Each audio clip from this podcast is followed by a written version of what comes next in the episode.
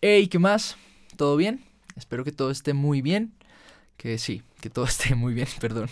Aún no sé cómo comenzar estas cosas. Pero en serio, de todo corazón, espero que todo esté muy, muy bien. Eh, gracias, gracias a los que aún siguen conectados conmigo, a los que después de ese break que tomé, eh, pues siguen escuchando el podcast. Eh, están ahí, lo siguen compartiendo en sus redes sociales, con sus amigos de verdad lo aprecio con todo mi corazón, a los que aún me animan a seguir, a los que me escriben lo que, lo que se llevan de, del episodio, lo que les sirvió, las preguntas que les quedaron, de verdad lo aprecio con todo mi corazón. Eh, y a los que me siguen también Spotify, en Apple Podcast, en SoundCloud, y a los que no me siguen me pueden seguir para que no se pierdan como los episodios. De verdad, muchas gracias. Muchas gracias a todos, a todos, a todos. Solo quería agradecerles porque volví y tenía miedo de que dicen que si uno para mucho tiempo pierdes la audiencia y, y la verdad sentí que aún están ahí casi todos y eso me, me alegró un montón. Entonces quería, sí, gracias, gracias, gracias, gracias.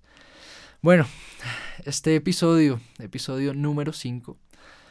Ah, por el título creo que se pueden dar cuenta de, de, de lo que voy a hablar. Estos 15 días, estas dos semanas últimas, ha estado en mi cabeza, en mi corazón, no me lo he podido sacar. Ha sido, ha sido horrible, la verdad. No, no, no puedo decir que fue maravilloso, no, fue horrible, fue horrible, horrible luchar con esto. Ah, fue feo. Pero en medio de todo, creo que estoy más lleno de fe y de esperanza que nunca, de sueños, de propósito que nunca. Y, y creo que sentí que era necesario compartirlo la verdad lo quiero compartir. me di cuenta que en realidad cuando eh, hago el podcast lo disfruto mucho, pero también como que me ayuda a aclarar mis ideas. Entonces, aquí vamos. Ah, hace dos años, creo, o tres, no, me acuerdo, mi iglesia eh, tiene una sede, una ubicación en una ciudad que se llama Quibdó, en el departamento de Chocó. Es una de las regiones tal vez más afectadas por la violencia, por la corrupción, por, por el mal, por el mal en, en, en mi país, en Colombia. Y estaba allá, fui con, con algunas personas de la iglesia, estábamos haciendo un, un, un, evento, no sé cómo decirlo, unas actividades con unos niños de allá. Y estábamos en una, en una actividad, en una hoja. Eh, la idea era que los niños escribieran sus sueños, eh, que, que pudieran como visualizar su futuro. Y en medio de la actividad había un niño que, que simplemente no estaba escribiendo nada ni dibujando nada y solo estaba llorando. Y me acerqué y le pregunté, pues, ¿qué, qué pasaba? ¿Sí? ¿Qué, ¿Por qué lloras? ¿Qué pasa? Entonces me dice, no, es que yo no puedo soñar. Y yo le dije, ¿cómo que no? Eres un niño. Ahora tenía, no sé, de tener menos de 10 años o 10 años, no sé, un niño no puedo soñar. Y yo, ¿cómo que no puedes soñar? Eres un niño, o sea, tienes la vida por delante, puedes ser lo que quieras, puedes ser astronauta, puedes ser futbolista, eh, ingeniero, maestro, no sé, papá, puedes ser lo que quieras, puedes ser lo que quieras. Y, y mm, puedes soñar. Y él me dijo, no, no puedo, yo no puedo soñar. Y yo, ¿por qué no puedes? Me dice, es que a mi papá lo mataron el año pasado. Y mi mamá y yo tengo otros hermanos pequeños y yo tengo que ayudarle a mi mamá a levantar a mis hermanos. Y eso me partió el corazón como nunca. Y yo no entendía por qué un niño a esa edad tan temprana era tan consciente de lo difícil que era la vida. De tan consciente de, de que los sueños cuestan mucho y que la realidad, tan consciente de su realidad y me partió el corazón. Yo la verdad quería decirle, no, mira, es que Dios lo va a hacer, Dios puede hacerlo. Y la verdad no veía a Dios por ningún lugar. No sabían dónde estaba Dios. Era horrible. Decía, ¿en dónde está Dios? ¿En dónde estaba Dios? Cuando mataron al papá. ¿En dónde estaba Dios cuando la corrupción consumió por completo esta región de mi país? ¿En dónde estaba Dios cuando la violencia logró todo lo que está logrando. ¿En dónde? ¿En dónde? Y en ese momento, en donde yo estaba tratando de no llorar enfrente del niño, de, decirle como, no, pero no sé, eh, sí, horrible, veo, no, no sé si vi, sentí, no sé cómo explicarlo, pero fue como si Dios estuviera abrazando al niño. Como si Dios estuviera consolando al niño. Y la verdad me dio mucha rabia. Me molesté completamente con Dios. Me llené de ira. No, no, no lo soportaba. No, no, no, no me hacía sentido. Entonces me paré, me salí del lugar y le grité a Dios que era un cínico que era un completo cínico, que era un injusto. Que en dónde estaba. O sea, ¿cómo se le ocurría abrazar a un niño cuando él dejó que a su papá lo mataran? Cuando él dejó que la corrupción, cuando él dejó que la pobreza extrema, cuando, él, cuando a él no le importa el mal. Ahora viene y lo abraza, tan lindo. Ahora sí vienes y lo consuelas. Cuando tú eres supuestamente el Dios Todopoderoso, lleno de amor, que no está haciendo nada por nosotros. ¿Es que acaso no te interesa Dios? Le grité. ¿Acaso no te interesa? ¿Eres indiferente? ¿Es que no ves? ¿Es que no puedes contra el mal? ¿No puedes o qué? Y ahora vienes y lo abrazas, ¿no te parece muy cínico de tu parte sabiendo que eres Dios y que decir en serio puedes, eres Dios? Solo que no te da la gana, o es que tú lo creas. Estás contento, estás riéndote de nosotros mientras el mundo sufre y tú estás allá y solo solo escuchaba a Dios llorar. Solo podía escuchar a Dios llorar y era horrible. Y esto es, creo que por eso he tratado de grabar este episodio muchas veces, pero vamos a ver si en esta lo logro. Ah. Y lo que Dios me respondió fue muy, muy feo. Y no me acordaba de eso hasta estos 15 días. Y ya, ya les cuento que, que me dijo Dios, pero... Ah, sí. Esperen, ya. Yo creo que... No sé cómo explicarlo, pero... Yo creo que nosotros no fuimos creados para reverenciar a Dios. O sea, a ver, déjenme me explico. No creo que hayamos sido creados para... por necesidad de Dios. Sí, como... O sea, no, no creo que Dios sea como Zeus. No creo que Él necesite de nosotros para, para vivir. O sea, no creo que si nosotros no lo adoramos, no, no le llevamos ofrendas, no le cantamos, no nos arrodillamos delante de Él, Él va a morir. O sea, no, no creo. No creo que haya sido una necesidad de Dios. Pero si no era una necesidad, entonces, ¿para qué? O sea, si no nos necesita, entonces, ¿para qué nos creó? Y no sé si saben, la, la Biblia narra en dónde nace el mal. En el cielo hay una hay un tratan de hacer un golpe de estado, de, hay una se revelan, hay un ángel, el más bello, se revela. Porque cree que puede ser mejor que Dios. Y trata de hacer las cosas a su manera y es expulsado y Dios fácilmente lo hubiera podido matar. Ya se creó el mal, acabémoslo pero, pero no lo hace. Antes nos crea a nosotros. Y, y creo que fuimos creados para acabar con el mal. Y ten, quédense con eso ahí.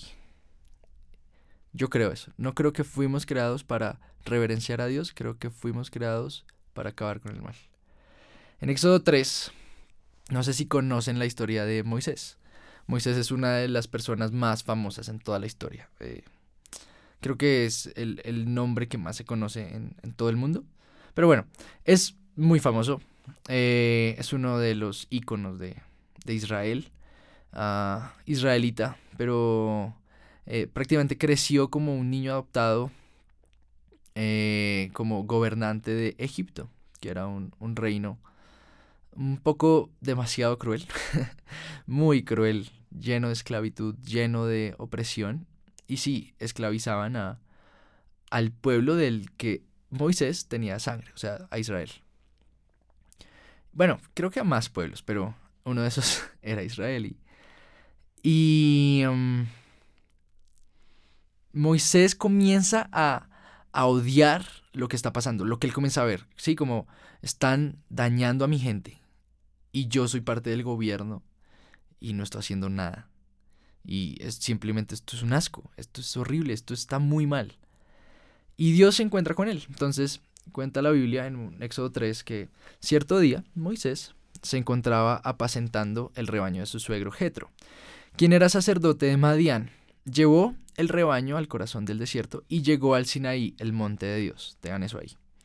Allí el ángel del Señor se le apareció en un fuego ardiente, en medio de una zarza. Moisés se quedó mirando lleno de asombro porque, aunque la zarza estaba envuelta en llamas, no se consumía. Esto es increíble, se dijo a sí mismo. ¿Por qué esa zarza no se consume? Tengo que ir a verla de cerca.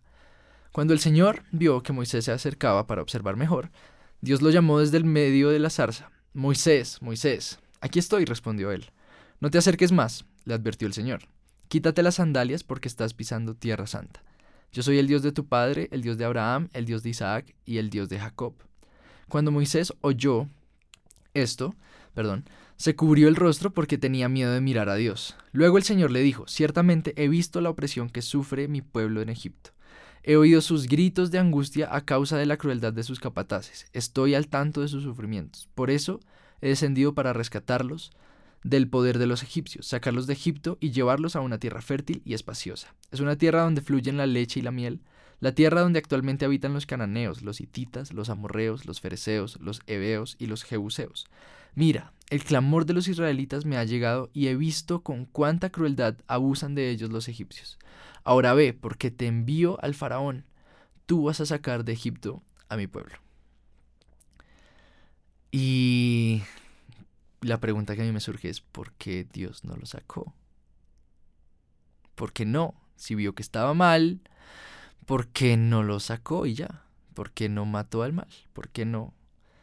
No sé, ¿por qué no fue donde el faraón, el mismo Dios, y lo mató? Es que no es Dios, es que no puede.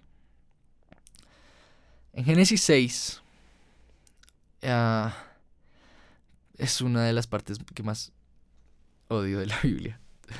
Sí, odio partes de la Biblia y esta la odio porque lo que dice me duele mucho. Dice, el Señor vio la magnitud de la maldad humana en la tierra y que todo lo que la gente pensaba o imaginaba era siempre y totalmente malo. Entonces el Señor lamentó haber creado al ser humano y haberlo puesto sobre la tierra. Se le partió el corazón. Entonces el Señor dijo, borraré de la faz de la tierra a esta raza humana que he creado. Así es. Y destruiré a todo ser viviente, a todos los seres humanos, a los animales grandes, a los animales pequeños que corren por el suelo y aún a las aves del cielo.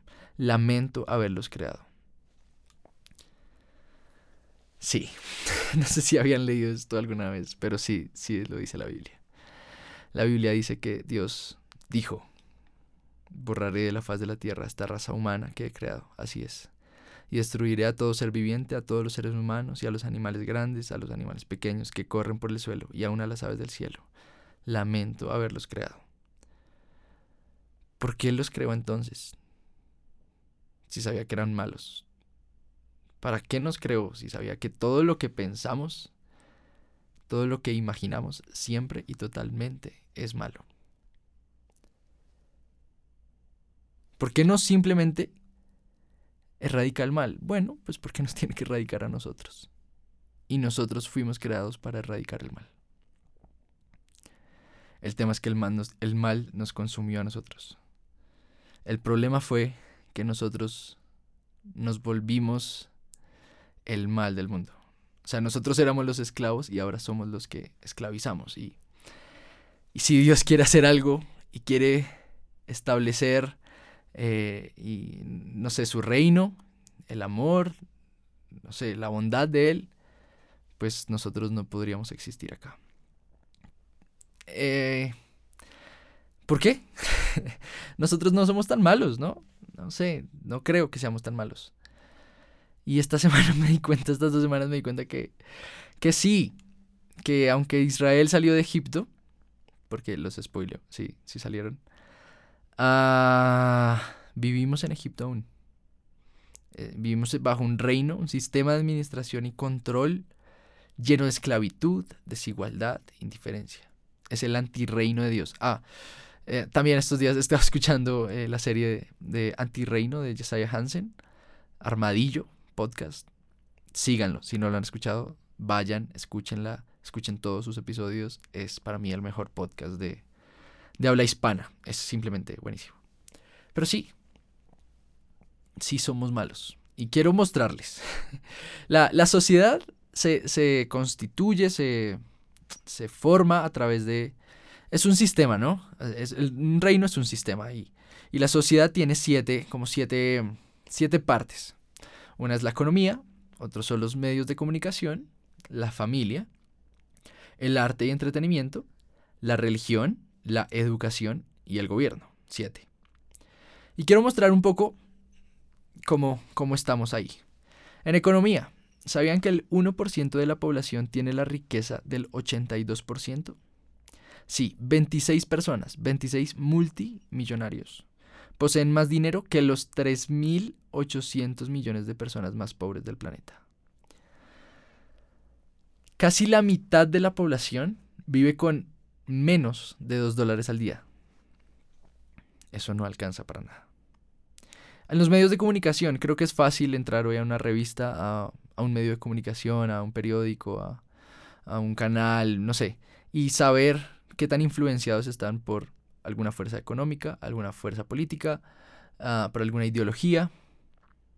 ¿Eso qué causa? Que deciden qué comunicar, que deciden qué contar y cómo contarlo. Que la historia que siempre tenemos prácticamente es la historia que ellos deciden contarnos y no la historia. Ah, que la mayoría de lo que cuentan es malo. No son buenas nuevas, son malas nuevas. Que los medios están abarcados y prácticamente privatizados. Porque si alguien más habla, bueno, todos sabemos lo que pasa. La familia. Cada vez, cada día hay más divorcios y menos matrimonios, según la estadística. O sea, cada día la gente se divorcia más y se casa menos. Cada año, 25 millones de abortos son ilegales. Eso es un poquito menos de la mitad. Eso quiere decir que al año tenemos 50, realizamos 50 millones de abortos. Ah, sí, la familia ya no quiere, las personas ya no queremos niños. En Colombia, en mi país, 6 de cada 10 madres son solteras. Los hombres abandonamos la familia, nos fuimos, le tenemos miedo a adquirir una responsabilidad, a hacer crecer, a ver crecer, a ayudar a crecer a un niño, a una niña, y huimos. También hay mujeres que lo hacen, pero, pero sí, a los manes nos toca más ese tema. El arte y el entretenimiento. No sé si saben, pero el porno es lo que más entretiene al mundo. Solo uno de cada 20 adultos, o sea, el 96% de los adultos no consideran al porno como algo malo. Solo el 1%, solo el 1 de 20, o sea, el, 4% de la población cree que el porno está mal. Ahora, no sé si la gente sabe que es toda la porquería que hay detrás de la industria del porno.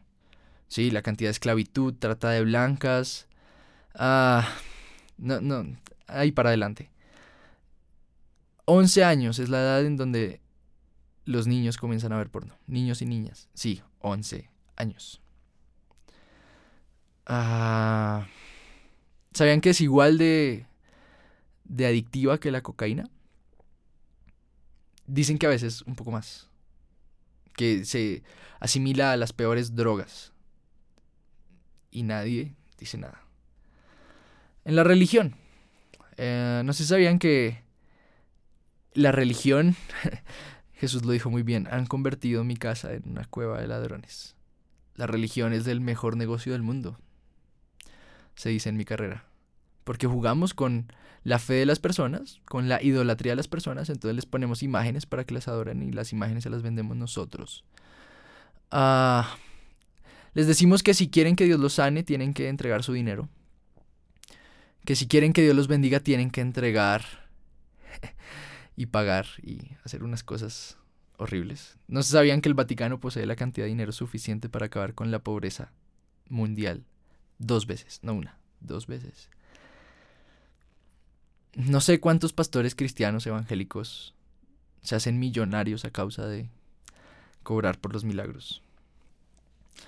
Eh, en la educación, no sé si sabían que más de 175 millones de niños, eso es casi la mitad de los niños del mundo no tienen acceso a la educación, a la educación primaria. No sé si sabían que, bueno, creo que sí. Entrar a una educación superior, a la universidad, cada vez es más complicado. Y sí, tener un trabajo cada día es más difícil. Cada día hay más competencia laboral, cada día hay menos puestos, hay menos empleo y la única forma de ganar empleo es con tener más títulos, es con conocimiento, es con ser mejor, ser mejor que tu competencia, que es otro humano. Y mm, para eso pues nos endeudamos, porque como no tenemos para pagar la universidad, entonces nos endeudamos. ¿Y por qué nos endeudamos? Para poder trabajar. ¿Trabajar para qué? Para poder pagar la deuda que, adquirimos para poder trabajar. No sé si alguien capta la ridiculez de esto. En el gobierno, ah, la corrupción, creo que todos entendemos lo que pasa. Todos entendemos lo que puede llegar a generar la corrupción, pero pues si alguien no, uh, como no nos importa y damos, uh, no sé, contratos a personas que no les importa cómo lo hacen, al año estamos casi que talando 7 millones de hectáreas de bosque. también quiere decir que el 26.4% de la población mundial está amenazada hoy de no tener un plato de comida en su mesa. Esos son 820 millones de personas. Sí, eso lo genera la corrupción. Entonces Egipto sigue acá. Egipto sigue en medio de nosotros. O bueno, nosotros seguimos en medio de Egipto. O nosotros ahora somos faraón. O nosotros ahora somos quién. ¿Por qué? Porque vuelvo y le digo, decir que el problema es de ese 1% que tiene el dinero de, todos nosotros, es fácil. Y el problema son ellos. Es fácil decir que el problema es la niña que aborta. Claro, porque nosotros no tenemos el miedo de tener que saber que no puedo alimentar mi boca y ahora tengo que alimentar otra. Tenemos el miedo de que no voy a tener trabajo porque tampoco he ido a la universidad. Entonces decimos que el problema es de ella. Eh, que el problema son de los gobernantes porque ellos son los corruptos, nosotros no. Nosotros nos robamos, nosotros no ajustamos nuestras, nuestras contabilidades, nosotros no nos pasamos el semáforo en rojo. Los corruptos son ellos. Siempre decir que el malo es otro, que el culpable es otro, es muy fácil. El tema es que si Dios quiere erradicar el mal, nos tiene que erradicar a todos porque todos somos culpables. Todos somos culpables del mal que hoy gobierna el mundo. Y este, este episodio lo voy a dividir en dos.